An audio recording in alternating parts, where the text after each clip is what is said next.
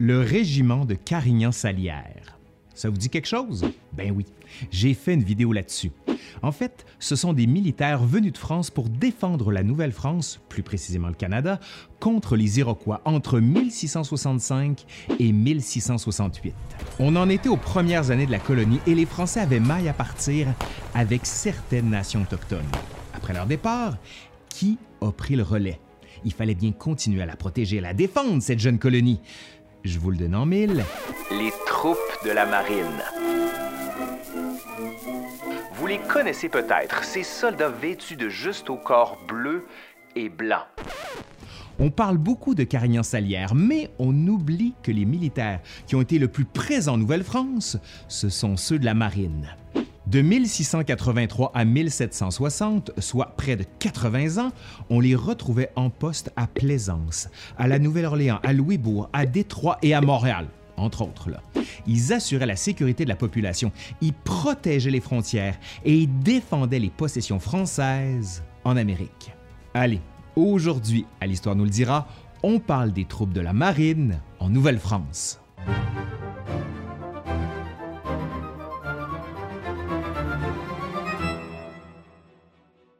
Nous sommes en 1683 au Canada. Les hostilités avec les Iroquois reprennent après un certain répit et nuisent à l'établissement ainsi qu'au peuplement de la colonie. Et c'est sans parler du commerce. En juin, le gouverneur de la Barre demande des renforts de la France en toute urgence. 150 soldats sont recrutés dans les semaines qui suivent et envoyés à Rochefort, où ils embarquent à bord de la Tempête. 130 arriveront à Québec le 7 novembre de la même année. Une vingtaine sont morts du scorbut durant la traversée, parce que les conditions de vie n'étaient pas des plus faciles. Les nouveaux arrivants sont rapidement mis à contribution et déployés sur le territoire. Ces soldats relèvent du ministère de la Marine. Mais pourquoi? Parce que c'est le ministère qui est responsable des colonies outre-mer sous Louis XIV l'organisation militaire se fait en compagnies qui sont franches, c'est-à-dire qu'elles sont autonomes, indépendantes les unes des autres et non regroupées en bataillons ou en régiments comme dans l'armée de terre. Aussi, ces troupes sont levées lors de conflits spécifiques pour le compte du roi et sont dissoutes ensuite. Les premières compagnies franches de la marine sont mises sur pied en 1622 par Richelieu. Au début des années 1670, elles servent notamment de garnison pour les ports et les vaisseaux ainsi que lors des expéditions maritimes. C'est pourquoi les compagnies franches de la marine se retrouvent en Amérique. En 1674, elles arrivent aux Antilles, qui sont elles aussi des colonies françaises, et en 1683 au Canada. D'ailleurs, dès 1685, les autorités françaises rendent permanentes ces troupes coloniales au Canada. On s'éloigne de l'organisation dite franche et elles deviennent des troupes relevant de la marine, tout simplement. De 1683 à 1760, ce sont près de 8000 hommes qui sont recrutés dans les troupes de la marine et qui passeront au Canada. On y ajoute 895 officiers français et canadiens recensés. Ça fait environ 9000 hommes. Durant cette période, ils prendront part à tous les conflits en Amérique du Nord, à commencer par les guerres franco-iroquoises jusqu'à la guerre de Sept Ans, qui signe la fin de la Nouvelle-France. Mais qui sont-ils, ces soldats? Plus de 90% sont français et la majorité provient de régions du nord de la France. Le climat y est pour quelque chose, mais aussi des régions côtières. Les critères d'embauche précisent que la recrue doit être catholique, minimalement âgée de 16 ans et mesurer 1 pied 5 pouces français, soit 5 pieds 5 pouces en mesure d'aujourd'hui. Ces exigences sont respectées à quelques exceptions près. Dans plusieurs cas, ces jeunes hommes choisissent de s'enrôler pour échapper à la misère. Ils sont logés et nourris aux frais du roi, ce qui n'est pas inintéressant. De plus, ils reçoivent une solde. Solde. Soldat, solde, soldat, solde, soldat. Ah, ben oui, il y a un lien. Ils sont appelés à servir autant dans les milieux urbains, comme à Québec, que dans les forts éloignés, comme Michilimackinac. Et c'est ainsi qu'ils apprennent à vivre et à s'adapter aux particularités de la géographie, des saisons et des populations. Les officiers, pour leur part, sont des gentilshommes. Il faut être bien né pour être officier, ça va de soi. Les premiers officiers des troupes de la marine sont français. Au fil des ans, le corps des officiers se canadianise, notamment grâce aux politiques métropolitaines qui favorisent les gentilshommes canadiens. Au début du 18e siècle, le tiers des officiers est d'origine canadienne. Vers 1720, ils représentent la moitié des effectifs. Et vers 1740, les Canadiens constituent presque l'entièreté du corps des officiers. Ce sera l'émergence d'une élite Ces hommes ont été actifs dans la défense et dans l'expansion des possessions françaises en Amérique. Ils ont laissé de précieux legs au patrimoine nord-américain et aussi, bien sûr, à la société québécoise. En voici quelques-uns. Les soldats ont servi de main-d'œuvre pour plusieurs des grands projets d'infrastructure de la Nouvelle-France. Ils ont notamment participé à la construction d'un réseau de forts garantissant la protection et la délimitation du très vaste territoire, dont les forts de Chartres, Niagara, Chambly, ainsi que la forteresse de Louisbourg. Ils ont aussi collaboré à l'érection des fortifications des villes de la colonie comme Trois-Rivières, Montréal et Québec. On estime que près de 50% des soldats possédaient un métier ou une expérience professionnelle avant de s'engager.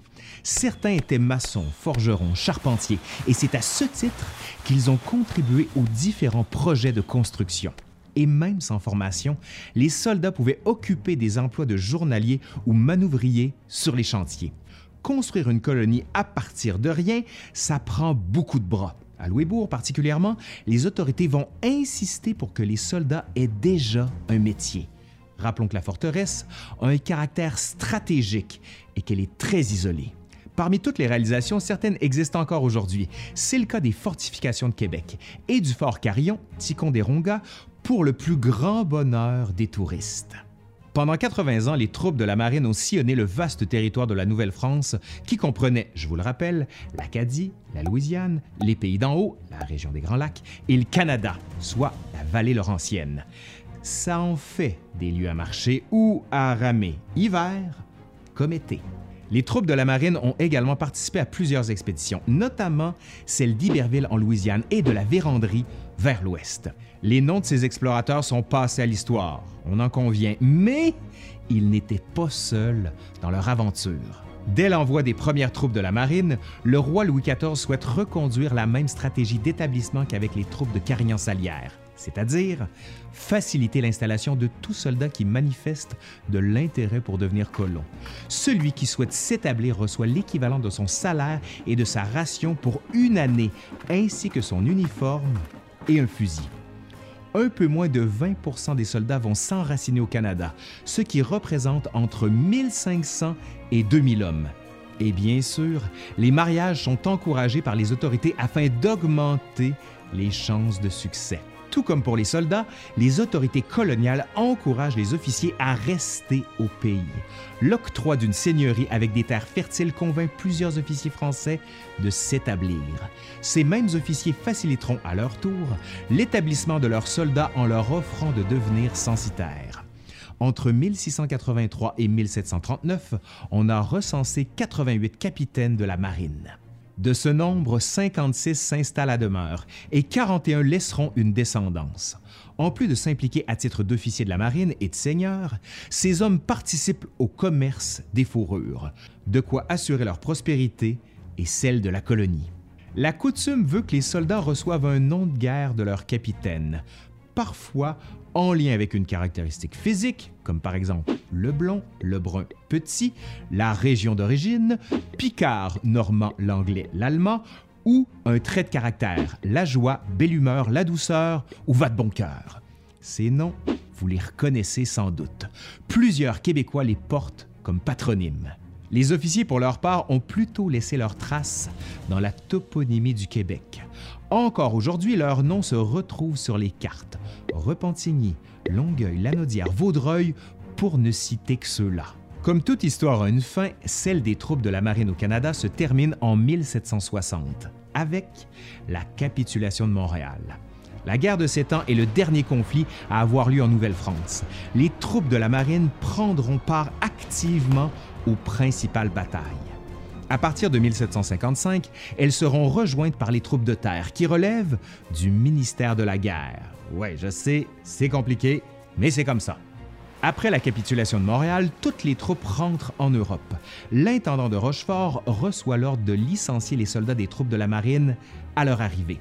Des recruteurs des troupes de terre tenteront en vain de les enrôler. Il écrira, et je cite, Ces gens ont déjà répondu unanimement qu'ils ne vouloient servir que dans les colonies et que, si le Canada est rendu, ils iront y rejoindre leur compagnie. Pour leur part, les compagnies franches de la marine présentes en France sont incorporées à l'armée de terre en 1761. Rappelons quand même que la guerre de sept ans n'est pas terminée en Europe et que la France mise sur une stratégie continentale après son échec américain.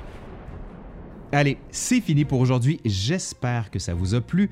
Merci à Geneviève C. Bergeron et Philippe A. Côté qui ont collaboré à cette vidéo. Ben, si ça vous a plu, vous savez quoi faire. Un pouce par en l'air, vous partagez, vous commentez, vous faites vivre la vidéo. Allez, je suis Laurent Turcot de l'Histoire nous le dira et je vous dis à la prochaine. Bye!